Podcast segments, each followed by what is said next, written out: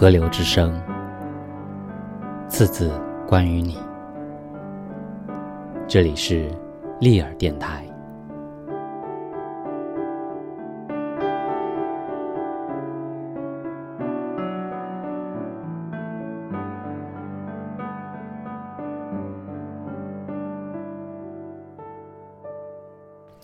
请我教做菜的，他是第一个。他想学的是一道如今不太有人吃的菜——上海咖喱。十多年前没有这么多外国餐厅，上海人毕竟洋气，有一些洋泾浜风味：上海色拉、上海红菜汤、上海咖喱。最后一道只有上海牌爸爸会烧，荧光黄、辣辣烂烂的一大碗，相当开胃。不小心蹭到衣服上，洗不掉，即便挨骂，也有一种隐秘的快乐。是咖喱鸡，你没吃过吧？在小朋友面前，嘎有面子。上海爸爸会烧菜，上海女儿长到三十岁，手没碰过锅铲。如不意外，她嫁到一个地道上海老公，可以一辈子不碰锅铲。爸爸出差，他连吃几天小馆子，买来的凉皮连塑料袋套碗上，吃完丢掉，碗都不洗。爸爸回家，笑笑系上围裙，菜烧好了。爸爸抿着二两小酒，看着他吃，擦擦冒出的油汗。上海爸爸两年前开始暴瘦，起先是舌头尝不出味道，怎么查也查不出问题，后来查出了重症肌无力，俗称渐冻人，浑身的肌肉一点点失去力气，慢慢不能走，不能动，不能讲。人身上每块肌肉都有用途，他以前没想过这个问题，现在他明白了。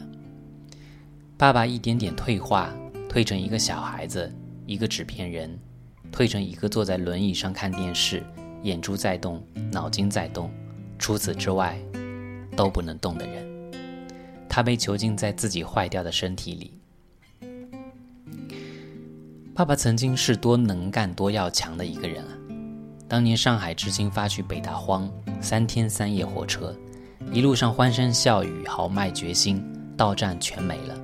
四下一片黑，连电灯都没有。上海知青们爆出一片哭声。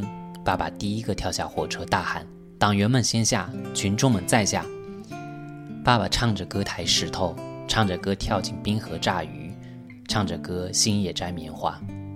爸爸不是一颗红心闹的，是他知道，除此之外别无他法。爸爸因为先进积极，第一批回城，但是身体搞坏了，永久的。环境的艰苦没有打败爸爸，但是内心的痛苦将他击倒了。爸爸比别的病人更难过，他有时候想：爸爸如果认命就好了。那些靠着宗教的人，哪怕是很世俗的宗教，教会你不要知命命运，要顺从。痛苦不会回答你为什么、凭什么、该怎么，他只会教训你，越挣扎越凶。但是爸爸不行，他抗争惯了。和天地争，和命运争，和自己争。他一辈子自尊、体面、骄傲。他不愿意麻烦任何人，不愿意连吃喝拉撒也要别人搭手，不愿意自己成为任何人的负担，尤其是他女儿的负担。他和爸爸用眼神交流，爸爸因为不能说话而格外可切，仿佛要从眼睛里伸出一只手来，紧紧攫住他。那眼神像雷电，摄人心魂。爸爸没有说出的话，他都读得懂。比如，我如果不在了，你怎么办？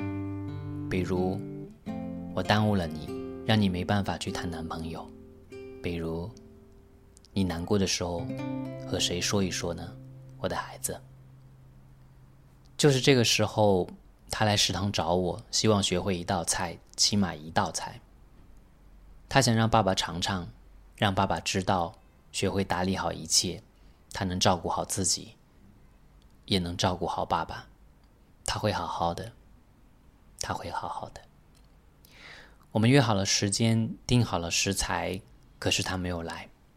一两个月之后，上海女孩来了，倒不是特别憔悴，就是严重缺觉的那张脸，让人想借给她三天睡眠。她说。爸爸的情况又糟糕了一点。昨天，医生建议给爸爸胃部插漏管。每日喂食已经变得越来越困难，食物和果汁从漏管直接注入要好得多。到底做不做这个手术，现在还在纠结。往哪个方向走都是黑暗，没有什么是正确方案。如果做了，恐怕爸爸身体虚弱，伤了元气；而不做，以后只会更虚弱。厌食呛进肺部，更是无法可想。怎么选都会后悔，后悔一辈子。如果做了，爸爸就不会吃到他做的菜了。不，爸爸再也吃不到任何人做的菜了。不，甚至连吃这个动作也将不存在。将各种糊糊推进胃里，那不是吃，是进食。他坐在那里，不言不语。我不知道说什么，只能埋头做菜。那道上海咖喱做好了，搁在他面前。我说：“等你有空还是来吧，我把这个菜交给你。以后你会有小孩小孩会有小孩的小孩小孩会记得这个味道。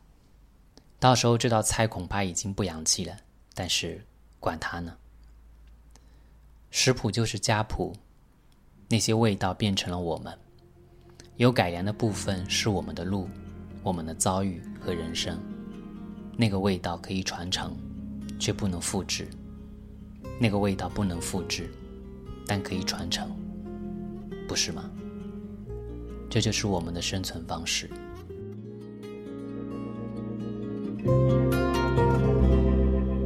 那位置。召唤我往前走，那时候不觉难受，虽然愁。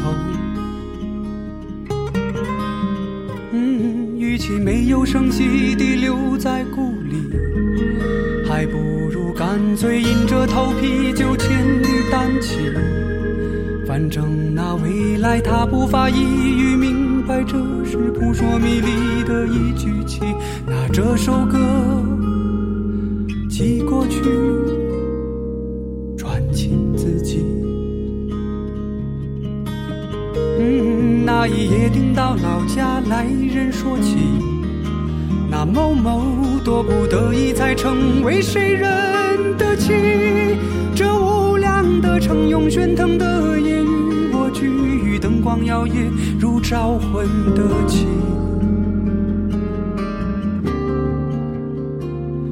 有几次梦见自己一贫如洗，夕阳余晖里，赤足站在旧荒的地。有几次见自己终于回去，却歇斯底里，逢人就大声说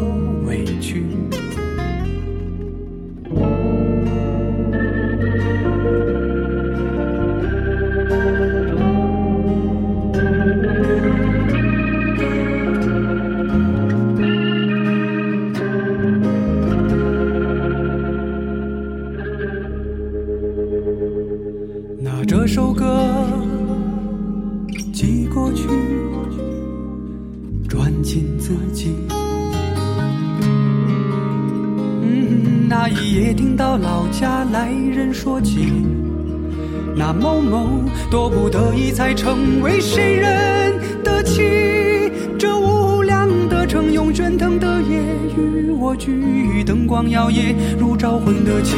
有几次梦见自己一贫如洗，夕阳余晖里，赤足站在旧荒的地。谁啊？有谁啊，也在这里，让这首歌也感动你。当你孤身某个街区，有谁啊，也在这里，那些遭遇，那些回忆，不愿想起又不肯舍弃。虽然这我只是一个平凡的故事而已。